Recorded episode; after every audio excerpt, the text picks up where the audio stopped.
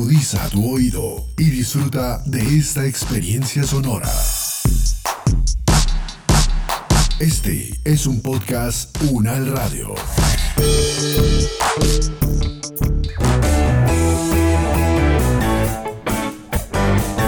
Salud Unal, contigo. Escuchar, aprender y compartir información de calidad sobre bienestar.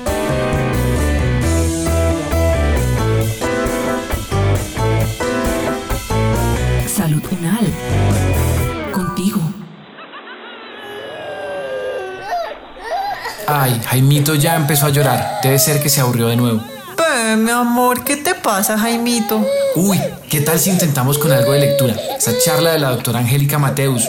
No sé si recuerdas, la fonoaudióloga de la Universidad Nacional me dejó pensando que no todo tiene que ser televisión y celular. No sé, amor. La verdad creo que nunca le hemos leído un cuento a Jaimito. Y tú y yo no es que leamos mucho tampoco. Hmm, puede que tengas razón, pero no está más preguntarle a la experta. Déjame le doy una llamadita.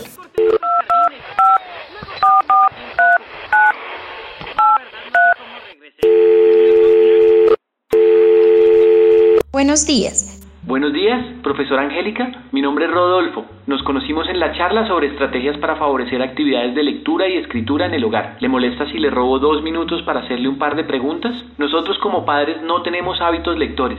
¿Qué tan importante es eso en el hogar? Señor Rodolfo, la importancia de los hábitos lectores en el hogar radica en que la lectura es una habilidad transversal a cualquier área de conocimiento y la lectura y la escritura son habilidades que se siguen favoreciendo, reforzando y mejorando a lo largo del ciclo vital. Requiere, claro sí, claro está, diferentes estrategias si son niños, si son adolescentes o si son adultos o adultos mayores, pero en cada una de estas etapas se va aprendiendo muchísimo más sobre habilidades como como por ejemplo la comprensión de lectura, el vocabulario. Entonces, eh, generar estos hábitos de lectura también permite que el niño comprenda muchísimo más vocabulario, que conozca muchísimos más componentes. Y este hábito de lectura no es solamente generar el hábito de lectura sobre un tema en específico, sino que yo disfrute leer y disfrute leer diferentes tipos de temas. Entiendo, entiendo, es bastante importante. Pero si hasta ahora a nosotros no nos ha gustado, ¿cómo podríamos motivarnos a coger el hábito?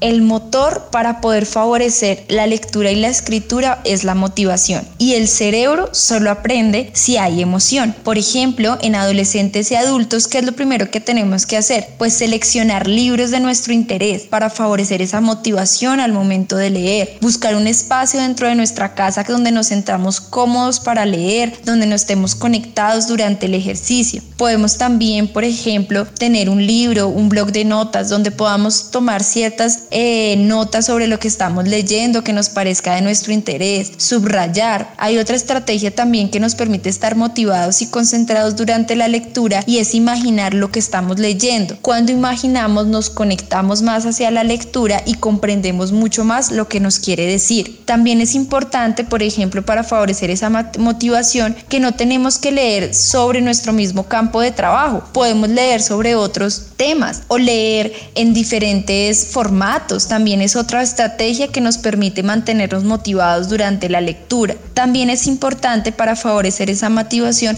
tiempos cortos de lectura. Si nosotros decimos, no, voy a empezar a leer y voy a leer una hora, si en el primer día yo empiezo y no logro una hora, pues ya voy a sentirme desmotivado frente al proceso. Entonces el objetivo es que nos pongamos metas cortas y lo más importante que disfrutemos ese acto de leer, de encontrarnos con el texto, de encontrarnos con el autor y pensar, por ejemplo, en acercarnos a la literatura universal, pensar en otras formas de leer, en otros medios de comunicación que también son lecturas y que también nos están motivando hacia este ejercicio del lector.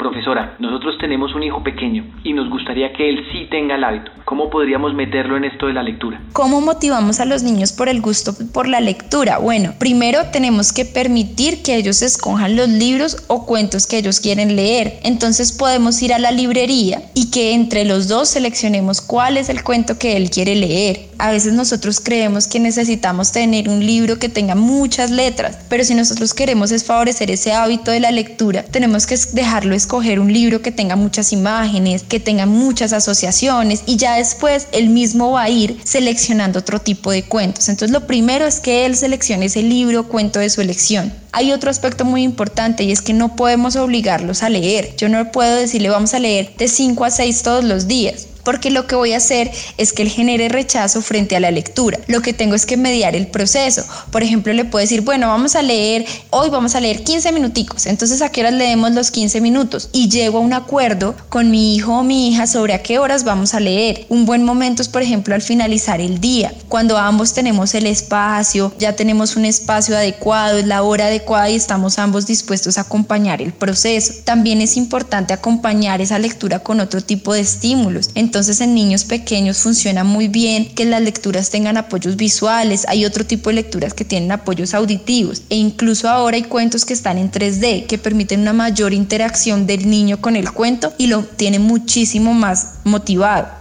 De igual forma, para favorecer esta motivación en los niños, es importante dejar que el niño se enamore de la lectura y que se enamore de la lectura entendiéndola como un proceso donde él va a aprender y va a conocer nuevos mundos. No es que lo vea como una tarea o una obligación o algo que tenga que hacer porque sí, sino presentarle la lectura como una forma de encontrar nueva información, de conocer nuevos mundos e identificar muchísimos aspectos. Ahora también, por ejemplo, en niños pequeños hay muchos libros que están asociados a películas o a programas infantiles. Este tipo de, cuentos y de libros favorece muchísimo la motivación de ese niño porque le permite uno contrastar, por ejemplo, si hay diferencias entre la película y el cuento o entre el dibujo animado que vio en la televisión y el cuento que está leyendo. Y también le permite anticipar lo que va a encontrar en el cuento porque ya tiene una representación de lo que puede llegar a encontrar, que serían los personajes que él ya vio en el cine o los personajes que ya vio en la televisión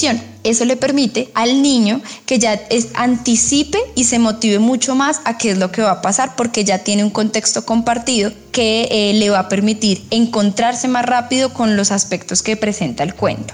Profesora Angélica, como no tenemos libros en casa, usted sabe, no leemos mucho y queremos empezar a leer, ¿qué se le ocurre? ¿Por dónde podemos empezar?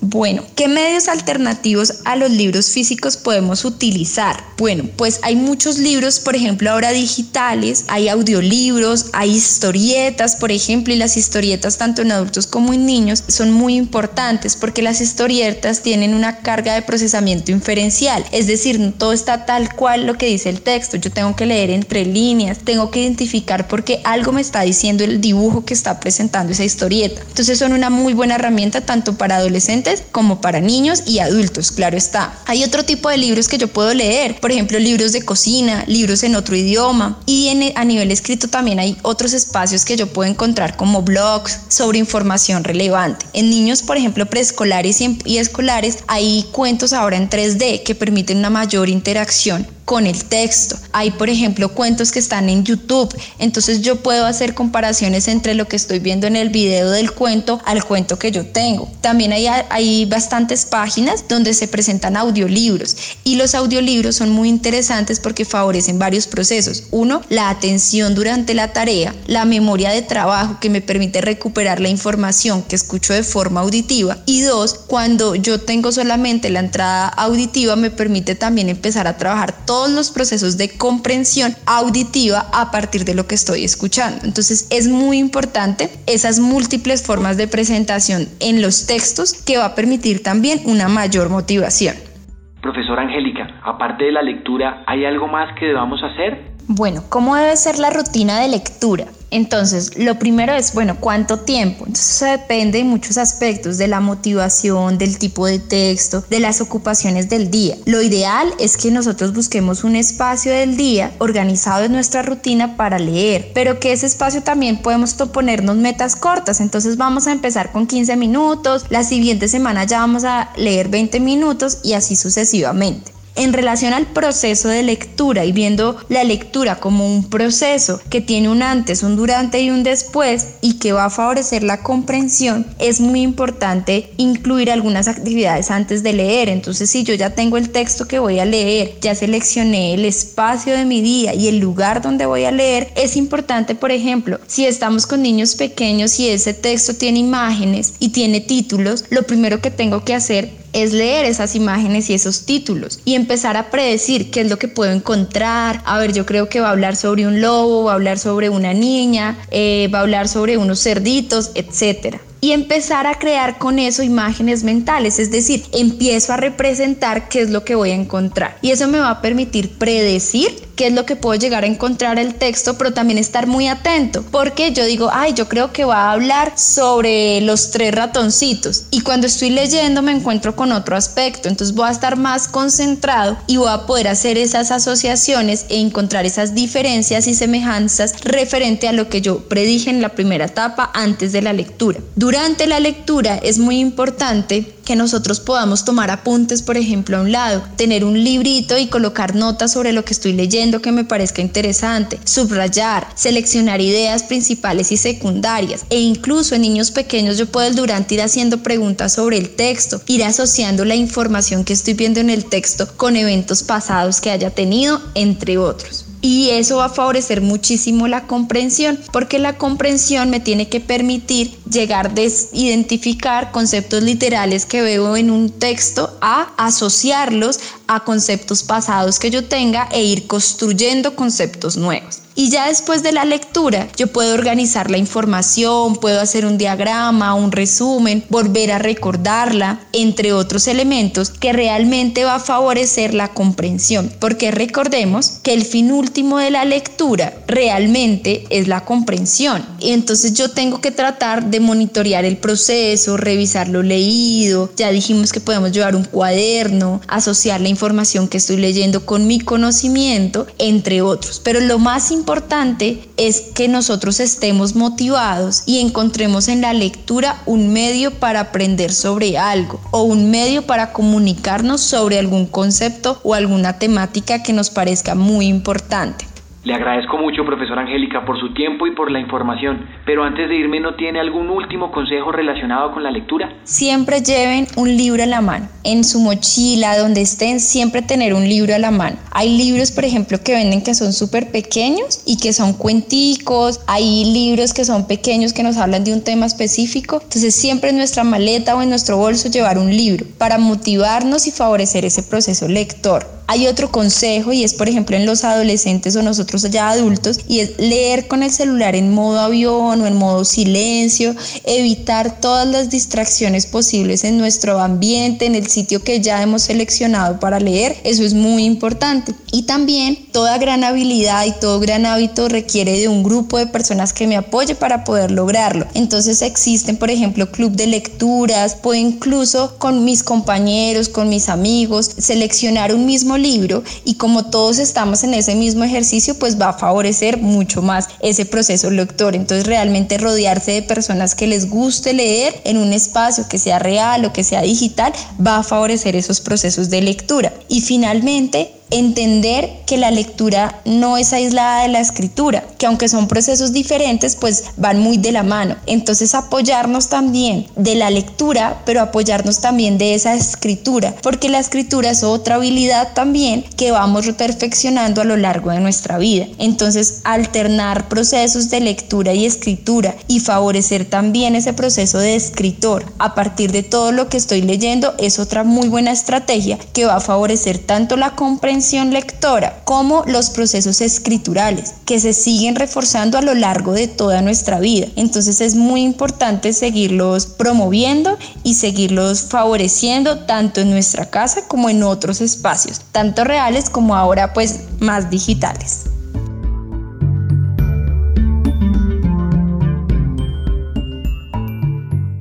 Es el momento de que cada uno desde sus hogares aporten el cuidado de su salud y de su comunidad. Es tiempo de sumar. Este podcast contó con la dirección de María Luisa Cárdenas, profesora de la Facultad de Medicina de la Universidad Nacional de Colombia. Coordinación General, María Fernanda Lara Díaz. Investigación y producción periodística, María Camila Riápira, María Camila Gómez y Jaime Alberto Méndez. Producción General, Diana Samira Romero. Experta invitada, Angélica Mateus, fonoaudióloga, magíster en neurociencias con la actuación de Alejandro Villate Uribe y María Camila Gómez. Producción sonora, Edgar Huasca.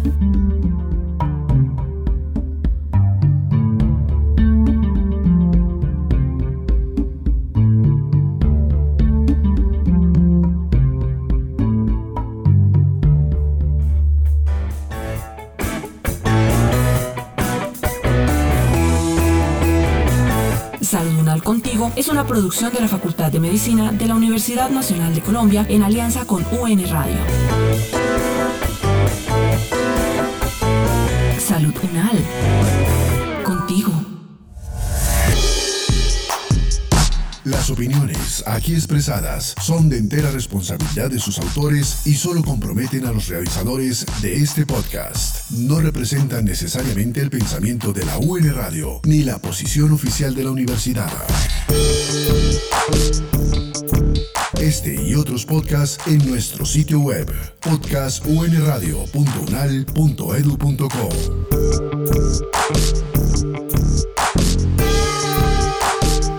Universidad Nacional de Colombia, proyecto cultural, científico y colectivo de nación.